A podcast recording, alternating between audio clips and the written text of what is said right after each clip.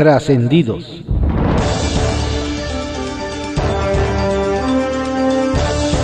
Continuamos con la audiosíntesis informativa de Adriano Ojeda Román, correspondiente a hoy viernes 19 de junio de 2020.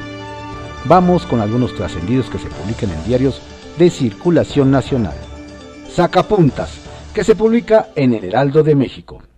Sol Azteca Tricolor. Cambios a su política de alianza alista el PRD para quitar el candado que le impide coaligarse con el PRI. José Ángel Ávila, integrante de la dirección colegiada del Sol Azteca, confirmó que discuten el ajuste para poder aliarse al tricolor en la elección intermedia de 2021 porque es parte de la transición democrática y es un partido que hay que tomar en cuenta. Operación Cicatriz. Llamado a la reconciliación entre la 4T y la IP, lanzó Ricardo Monreal, líder de la Jucopo del Senado, ayer ante integrantes de la CONCAMIN encabezados por Francisco Cervantes, destacó la prudencia y amor a México del empresariado nacional y urgió a cambiar la relación entre el gobierno y el sector privado porque los necesitamos a ustedes. Nuevos encargos.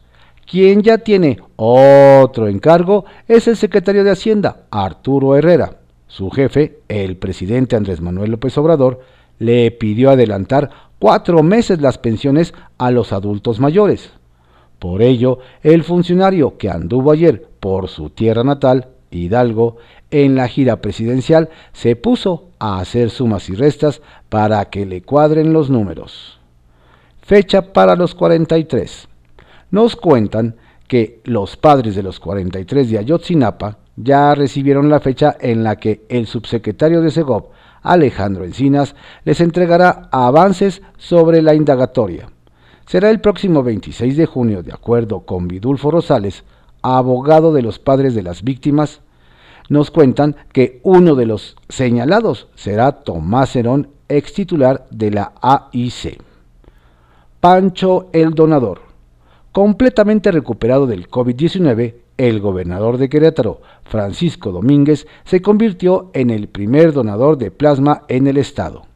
Para ello, acudió a las instalaciones de los servicios de salud de la entidad y lo acompañó también para donar el subcoordinador general médico de esa institución, Luis Juan Hostos Mondragón. Será que se publique en el periódico 24 horas. Naim entre el remate y el reuso el pasado 18 de diciembre, 24 horas, informó que Grupo Aeroportuario de la Ciudad de México vendería el acero Tezontle y basalto de lo que sería el Naim Texcoco. Finalmente ayer salió la convocatoria. Se presentaron las bases para la venta de 40.000 toneladas de acero. Para el basalto había alguna empresa de concreto interesada y parte del Tezontle se irá a la península de Yucatán para el tren Maya. Dicen que el reciclaje de este material representa un ahorro para la mega obra de la 4T. ¿Será? Tiro de salva. Dicen que la denuncia contra Jacob Polemski por parte de Morena por su probable participación en el pago de 395 millones de pesos a dos empresas inmobiliarias por obras inexistentes, interpuesta por la dirigencia de ese mismo partido, difícilmente procederá ya que la ventanilla adecuada está en el INE. Vendría siendo algo así como un tiro de salva. ¿Será? Primero las farmacéuticas extranjeras. A quienes saben del tema, les preocupa el dictamen elaborado por la Comisión de Economía que preside Gustavo Madero en el Senado y quien hoy tuvo el primer contacto con la industria farmacéutica nacional. La videoconferencia duró una hora y sirvió para informar que el dictamen ya está listo para ser presentado al Pleno el próximo jueves. En la reunión estuvo Arturo Mireles, Juan de Villafranz y el abogado de la Asociación Mexicana de Laboratorios Farmacéuticos, Guillermo Solórzano. Nos comentan que ahí Madero y su secretario técnico informaron a los laboratorios mexicanos que no hay forma de modificar el dictamen, que lleva un sentido de apoyar a la industria extranjera sobre la nacional. ¿Será? La ventaja de la educación digital. Nos detallan que los sistemas en línea o mixtos de educación que tuvieron que fortalecerse o desarrollarse en algunos casos desde cero por la emergencia del COVID-19, abren la oportunidad para resolver añejos problemas de las universidades públicas. Los miles de jóvenes que no aprueban los exámenes de admisión, como ellos mismos se hacen llamar los rechazados. En Puebla, por ejemplo, nos dicen que la Universidad Autónoma del Estado, que dirige a Alfonso Esparza Ortiz, presentó ayer un plan para que en el mediano plazo todos los aspirantes a la educación superior, aún con puntaje bajo en las pruebas de selección, sean admitidos para que puedan cursar su carrera universitaria en modalidades digitales. Ventajas que da la figura de la autonomía. ¿Será? Se alistan para el extraordinario. Nos dicen que en San Lázaro ya convocaron al personal a que se realice entre 21 y 22 de junio las pruebas de COVID-19 con motivo del periodo extraordinario. Las pruebas, nos comentan, serán obligadas para todo el personal que acompaña a los legisladores como choferes, secretarios y asesores. Y los diputados también se harán la prueba. La intención es blindarse y evitar cualquier riesgo de contagio. ¿Será? Tiraditos, que se publica en el diario Contra Réplica. Expediente Cerón toca al círculo de Álvarez y Casa. Alguien cercano al senador Emilio Álvarez y Casa, de nombre Eliana y apellido, apellido, García, debe estar en la zozobra con la orden de captura girada contra Tomás Cerón por su presunta responsabilidad en la desaparición forzada y tortura de los normalistas de Ayotzinapan. Cerón era titular de la Agencia de Investigación Criminal y Eliana era subprocuradora de Derechos Humanos. Los dos cuidando la espalda de Murillo Karam sin importarles el paradero de los jóvenes estudiantes. Y eso lo, la tiene muy presente la 4T. Economía, juez y parte. Quien ahora jugará un papel de juez y parte es la Secretaría de Economía de Graciela Márquez, pues como es sabido, se encuentra en discusión diversas leyes que serán reformadas por la entrada en vigor del TEMEC, una de las más polémicas es la Ley de Infraestructura de la Calidad, pues el proyecto presentado por la Dirección General de Normas contiene diversas inconsistencias, mismas que hicieron notar especialistas técnicos de la IP, quienes llevaron a cabo mesas de discusión con senadores de, diversas comisiones y que ahora se vieron sorprendidos, pues trascendió que quien realizará el predictamen de aquellas charlas es ni más ni menos que el titular de esta dirección, Alfonso Guati. ¿Habrá mano negra? Aplazan sesión de Junta de Gobierno de Notimex por incumplimiento de San Juan. La Junta de Gobierno de Notimex, que preside Víctor Fernández Peña, aplazó la sesión programada para este viernes hasta el próximo 26 de junio. La razón fue el incumplimiento en la entrega de expedientes solicitados a su aún directora San Juana Martínez, entre los que destacan el informe anual 2019, documentos sobre la situación de la huelga, las posibles soluciones al conflicto e informe de la situación de los corresponsales y la conservación de la fonoteca histórica de Notimex. Al parecer, la regiomontana estaba más entretenida con los bots y pleitos con periodistas que con su labor en la agencia. En San Lázaro, pruebas contra COVID a discreción. Diputados, no. Empleados, sí. En San Lázaro, la sanidad tiene niveles y no todos están obligados a cumplir el secretario de Servicios Administrativos y Financieros de la Cámara de Diputados, Juan Carlos Cummings, informó que las pruebas de COVID-19 no serán obligatorias para los diputados, pero sí para sus choferes, asesores o secretarias. ¿Será acaso que este virus no brinca el petate de los legisladores? Un día negro para el presidente. Ayer el presidente de Estados Unidos tuvo que enfrentar nuevas batallas. Por un lado, el rechazo de la Suprema Corte de acabar con el programa DACA que protege de ser deportados a 700.000 jóvenes, la mayoría de ellos mexicanos. Por otro, la inminente publicación del libro de su ex asesor de seguridad nacional, John Bolton, en el que, según adelantos publicados en la prensa estadounidense, se acusa al mandatario de pedir a China que interfiera en las elecciones de 2020 y de armar planes para intervenir militarmente Venezuela y sacar a Nicolás Maduro del poder.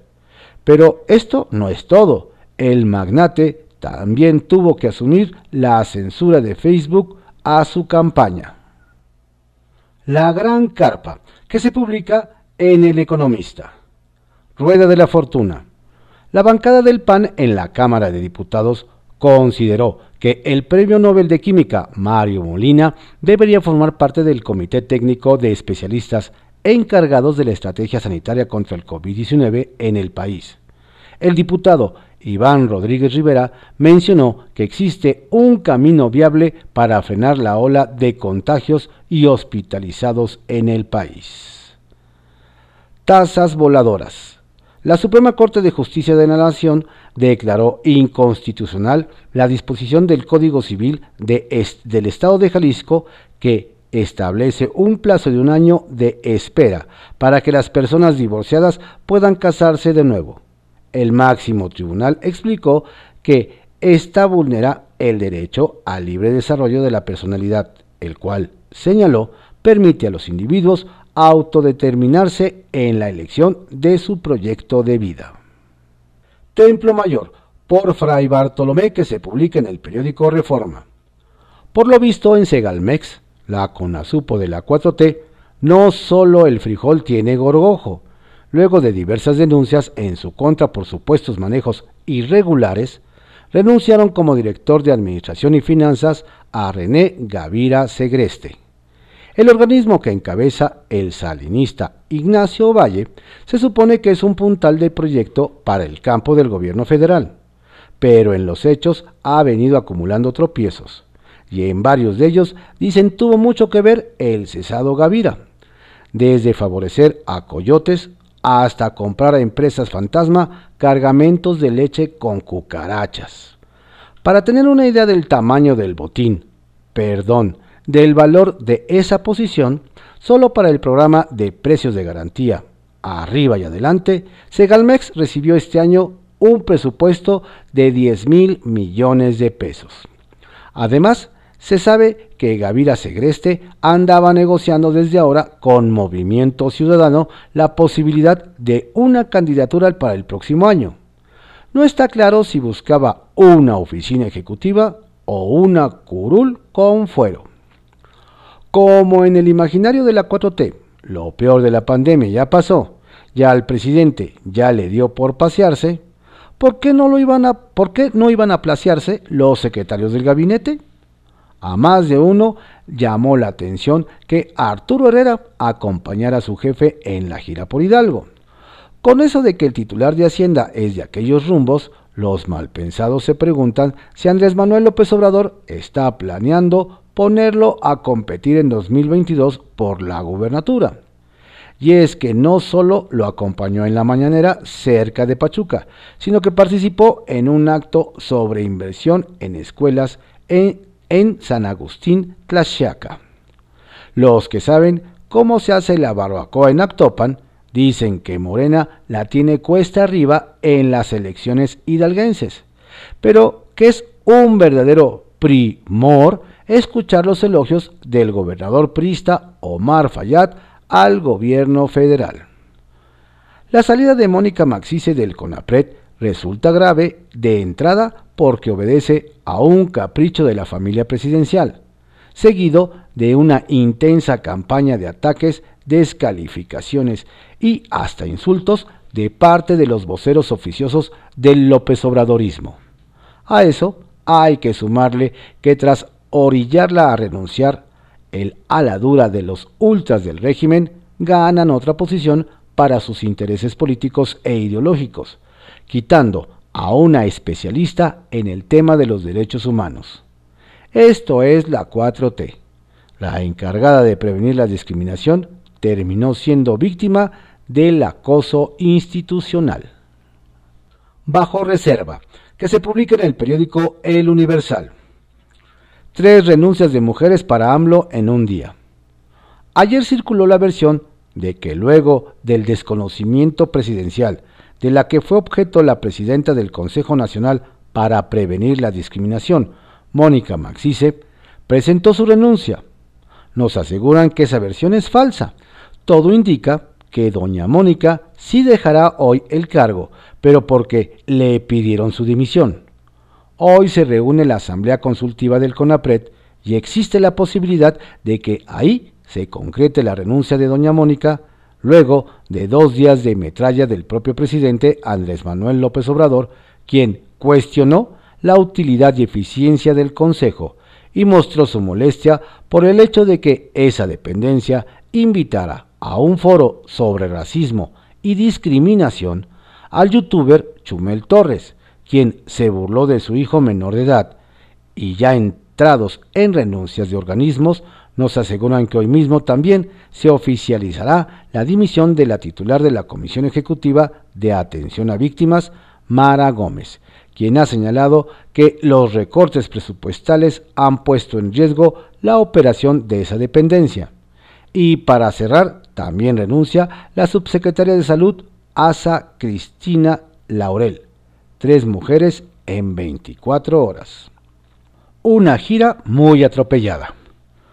Nos comentan que si hay un calificativo para la gira presidencial que hoy llega a su fin, ha sido accidentada y atropellada. El lunes en Jalapa, al salir de su conferencia de prensa, familiares de desaparecidos rodearon la camioneta del mandatario para intentar hablar con él. Y ante el fracaso de su petición, algunos de ellos le reclamaron a gritos que a ellos no los atendía como lo hizo con la madre del capo Joaquín Guzmán Loera, encarcelado en Estados Unidos por narcotráfico. Ayer se conoció un video donde se muestra que el martes pasado, 24 horas después de lo ocurrido en la capital veracruzana, el conductor de una de las camionetas que acompaña al convoy del presidente aventó en una carretera de Tlaxcala a un joven que seguía al mandatario, pero no se detuvo para ver su estado de salud. Y también ayer, al salir de su conferencia de prensa en Hidalgo, personas rodearon la camioneta del mandatario para entregarle peticiones, y un hombre de la tercera edad en muletas cayó cuando trataba de entregarle una solicitud en la que pedía ser incorporado al programa de personas con discapacidad. La buena noticia para el mandatario es que hoy termina su gira, aunque no dude que alguien quiera sacar del sombrero otro documento confidencial y ultra secreto para demostrar que estos incidentes fueron provocados por los adversarios de la autollamada Cuarta Transformación. Aprueba la legalidad en el Senado. El caso de la senadora morenista Marta Lucía Micher, quien fue objeto de violencia política, llegó hasta la OEA y un comité pide al gobierno federal y al Senado castigo a quien tomó y difundió una imagen de la legisladora que por error mostró su torso desnudo en una reunión virtual de trabajo. El grupo que tuvo acceso a la transmisión fue pequeño, entre ellos senadores, por lo que el caso de doña Marta Lucía pone a prueba el apego a la legalidad en el Senado, donde por cierto su fracción es la mayoría.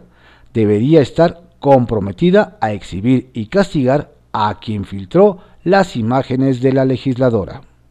Ramírez contra Polensky, los rounds en Morena.